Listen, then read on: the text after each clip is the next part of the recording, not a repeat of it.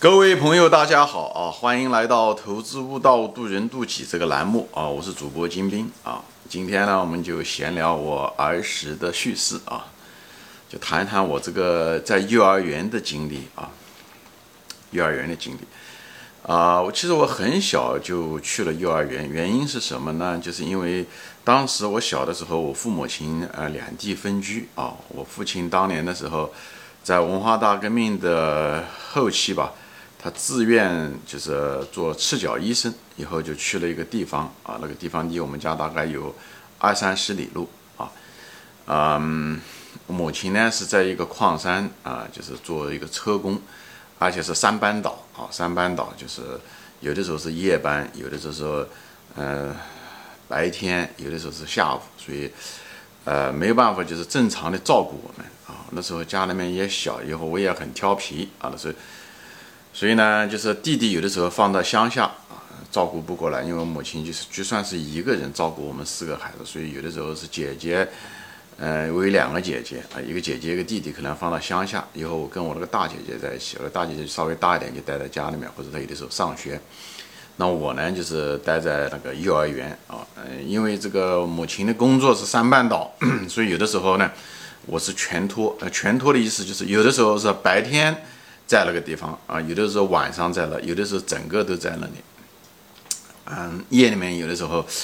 到晚上十二点钟还不回家啊，就是这样子。所以，因为母亲有的时候，嗯，她是做夜班啊。平时人家家庭呢都是呢，呃，父母亲两个，那总有他们倒班的时候，有的时候父亲对不对？母亲他是，所以呢，他们倒班的时候，晚上的时候总是有一个父母双方总有一个人在家，所以他们可以把孩子接回去。嗯，那像我这种情况。我就接不回去啊，在幼儿园里面，我是唯一的一个全托的啊，就经常晚上的时候，那个整个幼儿园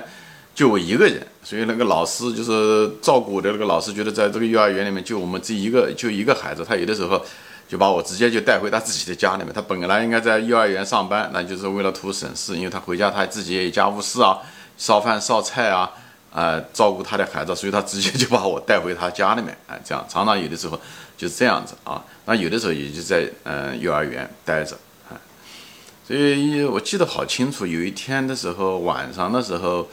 半夜三更了哦，突然之间醒过来一看，原来就是呃把原来就是伏伏在我母亲的肩膀上面啊，嗯，大概晚上漆黑了，晚上估计有十二点钟了，一点钟的样子哦。呃，记得好清楚，虽然都五十年过去了啊，我扒到他肩膀上还在睡觉，他抱着我就是，嗯，就回家啊，嗯，记得好清楚，就还像个夏天一样的。虽然那时候只有三岁，那个历历在目啊，他好像穿的是一个母亲也比较胖，跟我有点像，我跟我母亲那个体型很像。然后他穿了一个白色的一个呃衬衫，以后呢白色的衬衫上还有一个那种。小小的那种花纹啊，我就扒到上面，啊，很舒服，因为母亲肩膀很宽啊，嗯，胖胖的，啊，就是很柔软，很舒服，啊，所以虽然都五整整五十年过去了啊，所以这个 历历在目啊，啊，以后就是当时就是进那个嗯那个幼儿园，那个幼儿园我记得好清楚，当时进去的时候，我母亲就给我介绍这些老师啊，她说你看。这位是马老师啊，这位是刘老师啊，有这位是朱老师啊，这位是杨老师。那个时候我觉得很奇怪啊，什么就像到了那个，好像不像去了幼儿园，倒是像去动物园一样的感觉啊。当时因为那时候小孩小，也不识字，所以当时就听到这个东西，觉得很新鲜啊。因为那个年代的时候，就是可能现在的这个幼儿园这个 教育各个方面都很正规啊。那时候就是其实教。呃，在幼儿园教的学生都不是什么现在像现在都是幼师有专业的培训，对不对？你要上多少年的课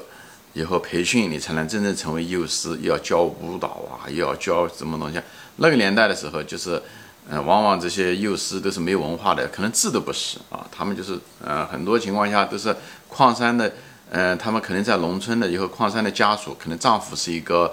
矿工啊，以后他呢。家属过来，所以这种幼师往往都不是一个正式职工啊，所以他们的素质相对来讲也比较差，所以对孩子啊照顾啊也不讲照顾的怎么样嘛，有的时候也比较虐待啊。我记得好清楚，那时候他就是他们有个口哨，一吹口哨你就得到啊，一吹口哨上厕所哈，一吹口哨要吃饭，就像一个什么样的，呃，就是这样子。哎，那个口哨是一种铁的啊，你要是嗯，我那时候小的也调皮，经常惹他们不高兴，以后他惩罚学生的时候呢，就拿了个口哨，口哨那个是铁的那个口哨，镀金的那种口哨，他就砸你啊，一砸，我这个那时候头又大啊，一砸就有个包，一砸就有个包啊，就是这样子。所以有一次我记得好清楚，就是砸了包以后呢，嗯，老师还跟你说还不能够讲啊，也害怕老师，所以呢，有一天呢，就是嗯被我母亲发现了啊，母亲那天正好是嗯睡觉，她一摸，哎，摸到我的头怎么一个大一个大包啊，母亲非常心疼，问为什么，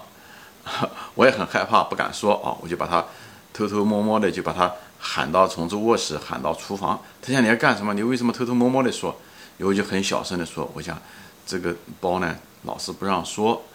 所以呢，就是嗯，打的是老师打的啊，就是他那你为什么要跑到这个厨房来呢？我讲老师说了，他讲你如果在卧室说，就在房间里面说话的时候，他讲老师都知道，你跟家长说的话，老师都知道，你要你要讲老师坏话都知道。我母亲想，他怎么知道呢？他想，我想老师都说了啊，那个家里面的那个收音机啊，能够，哎，就像一个窃听器一样的，哎，老师都可以通过收音机都能听到我们跟家长的说话。因为当时那个收音机是放在卧室，所以我不敢在那地方跟我母亲说。后来我母亲听到了之后大怒啊，气得要命，不仅虐待我家儿子，还这样子就撒谎骗我家儿子。所以我母亲去了以后，把这个到了幼儿园，狠狠地把那几个老师就是说了一遍啊。所以他最后后来就这方面就是收敛了很多啊，呃诸多这样的故事吧。反正我的童年的这个幼儿园的经历其实并不是很那个，呃不是那么快乐的。虽然我本人是一个很乐观的人，也调皮，也喜欢玩，在那地方可能就有同伴可以玩嘛，但是管的也比较厉害，哎伙食也不行啊，不知道为什么。嗯，吃饭的时候，我们家虽然穷的时候也想吃肉，但是幼儿园的那个肉我就特别不喜欢吃。他们说也有肉，但全是那些肥肉，还有那些肉皮 啊，我也不知道这些瘦肉都跑哪去了啊！真的，每餐都是的，每餐的时候分给我饭的时候，菜的时候，那饭上面全是一堆这些肉皮，看着都就恶心啊，就不喜欢吃。因为我也问过我母亲讲，有可能这些瘦肉跑到这些老师家的孩子里面去了啊。或者是条件更好的，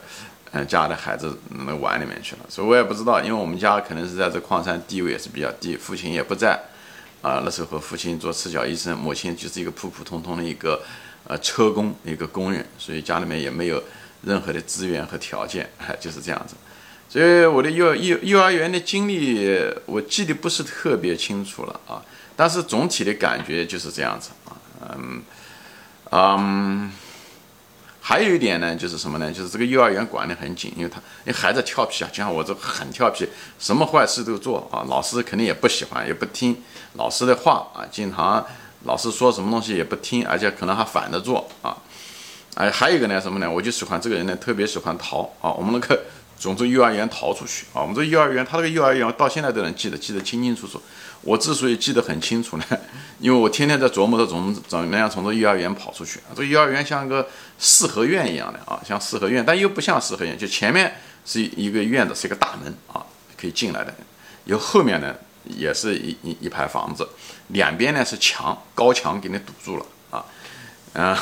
所以我每次的时候呢，我的那个房子呢，就住的地方呢是在后面那那那那那个平房，所以我每次站到我那一栋房子呢。就是教室呢，或者是呃寝室呢，我就每天呢就盯着那个大门口啊，那个大门口，因为进进出出都通过那个大门口，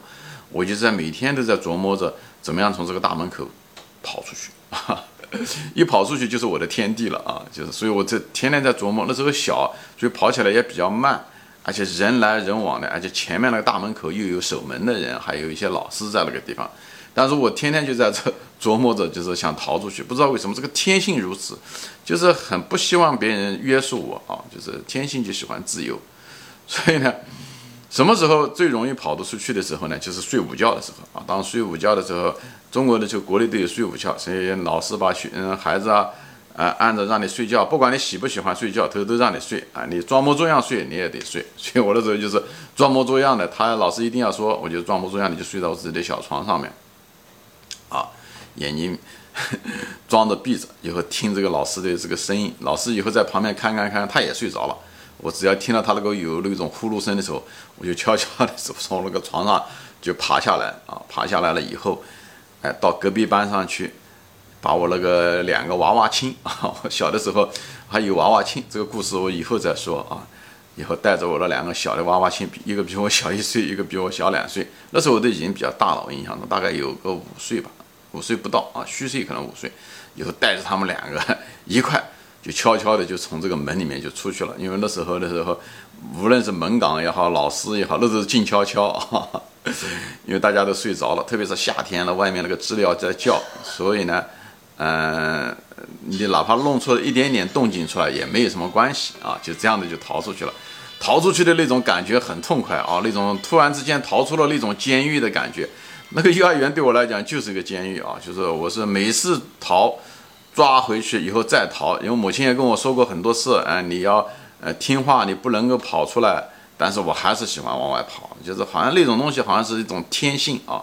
也许这是这是我的一个秉性，我就是不喜欢被别人约束啊，向往自由，向往美好。就包括后来吧，二二十年以后，二十多年以后，我出国也是一样的。当初的时候，九十年代的时候，中国。还是比较贫穷啊，最主要的是过于保守，那个社会啊，就是过于保守。特别是我们在那种内地的那个城市，是个三线城市，以后又是一个钢铁企业、国企这样子，当然待遇很好。我的工作那个单位非常好，是马鞍山钢铁公司，当时是国企冶金部下面的，哎，那工资给的也都非常非常高，地位也不错。但是即使这样子，我也是不喜欢那种比较沉闷的那种保守的环境，就是向往自由。所以当时说我姐姐说要能够出国的时候，我是责无旁贷啊，就是义无反顾、毫不犹豫就把我的工作就给辞了。辞职以后，啊，把这个铁饭碗先给砸了，以后才去准备考试啊。当时其实也不知道能不能出国，但是就是那种有的东西可能是天生的，就是天性。那时候，嗯，就想逃出那种监狱的那种，不喜欢那种约束人自由的那种环境啊。当然了。我也不知道后来中国的改革开放以后，我们的国家变得越来越富强啊，机会越来越多。如果我想到这样子的话，我想我也我可能也不一定会考虑逃 出国啊。所以就是给大家去闲聊吧，就是儿时的经历。我想每个人都有他的儿时的经历，无论是在幼儿园也好，还是在哪里啊。就是因为很多人想叫我分享我这个成长的经历啊，儿时的经历也算是一段吧啊，这也是记录下来这人生的一段，留给将来老的时候自己看看，回忆起来也挺有意思，好吧？行，今天我就分享到这里啊，谢谢大家收看，我们下次再见，欢迎转发。